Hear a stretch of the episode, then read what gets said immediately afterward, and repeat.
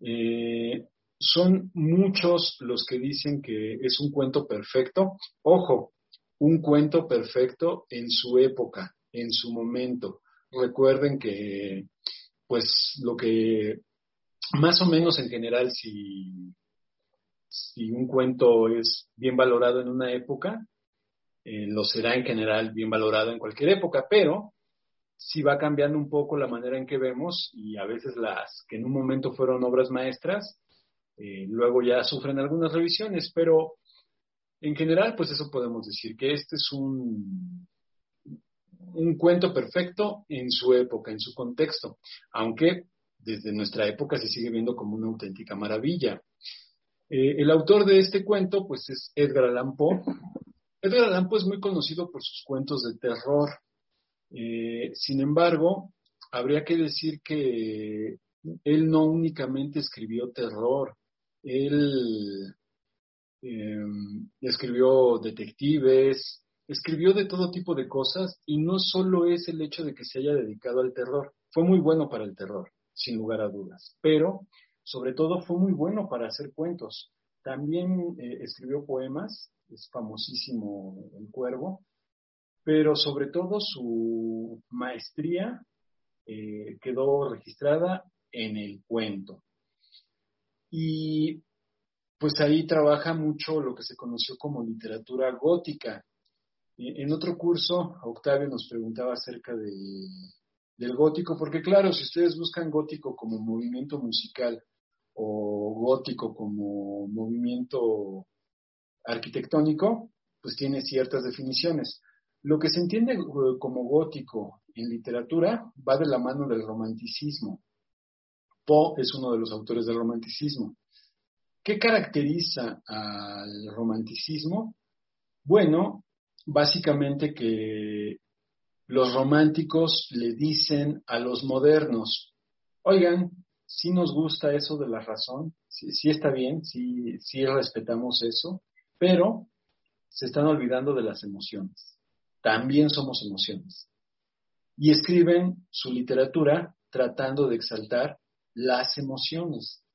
Si usted, eh, no necesariamente es que lo gótico y lo romántico sea depresivo, no necesariamente, pero obviamente al exaltar las emociones, por ejemplo, si hay algo triste, pues al exaltar la tristeza, va a ser muy triste. Si hay algo depresivo, va a ser muy depresivo. Por eso a veces eh, tiende a confundirse romanticismo o gótico con depresivo. No es necesariamente así, pero digamos que pues por esa misma exaltación se acerca mucho a, eso. Eh, ya la propia vida de Poe, miren, sus padres murieron cuando él era muy chico, quedó huérfano a los dos años, lo adoptó un matrimonio, eh, fue un tipo muy intenso, apostaba, jugaba, eh, se emborrachaba, pero también hay que decir que se emborrachaba, este, él tenía un problema, ustedes seguramente saben, hay gente que tiene un organismo que bebe y bebe y bebe y, ni se enferma ni se emborracha, claro, pero de una manera normal, digamos, sin caerse. Y hay gente que su organismo reacciona muy fuerte al alcohol y con apenas una copa ya, ya está hasta las chanclas y, y era de ese tipo. Su, no es que bebiera tanto, sino que lo que bebía le impactaba de manera muy, muy fuerte. Eh, murió muy joven, eh, es una característica en general de los románticos, que luego van a retomar los rockeros. Los rockeros básicamente son románticos tardíos. Poe este, muere cuando tiene 40 años, muy, muy, muy joven, y pues ya había escrito puras maravillas.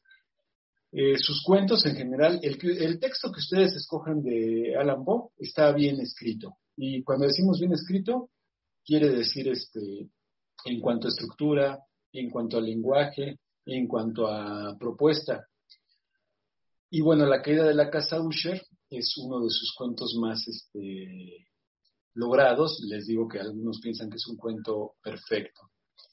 Eh, el tipo de narrador, ya platicamos un poco de los narradores eh, en la ocasión pasada, pero vamos a seguirlo haciendo, es intradiegético. ¿Qué quiere decir intradiegético? Quiere decir dentro de la historia. Es un narrador testigo. Ustedes se van a dar cuenta que aunque está ahí en la casa Usher y ve las cosas que pasan, no es exactamente el protagonista. Eh, permítanme tantito. Es testigo porque no es exactamente que él protagonice la historia, sino que más bien la atestigua. Eh, su función no es tanto protagonizar la historia como atestiguarla. Por ello es que la puede contar. Se trata de un joven que se encuentra con un viejo amigo llamado Roderick Usher.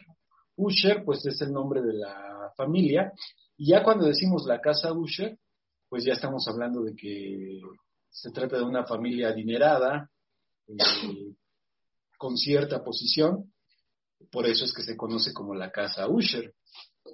No sabemos cómo se llamaba el hombre joven que cuenta la historia. Esto es importante también. Eh, no siempre es necesario ponerle nombre a los personajes, pues depende de cómo lo esté contando uno. Aquí realmente no interesa mucho el nombre del narrador, sino el nombre de los Usher. Es una época, vean que eso también tiene que ver con el gótico, no había luces eléctricas, las casas se iluminaban con velas, esto da pie pues a las sombras, a los claroscuros, obviamente no había autos, celulares ni internet, estamos en un mundo un poco más distante una casa de otra, un poco más apartada una persona de otra. La gente se comunicaba por cartas, eh, no, no, era la comunicación inmediata que vivimos ahora. Los médicos iban a las casas de los enfermos y curaban de otras maneras, ¿no? No, no había urgencias, no había este, eh,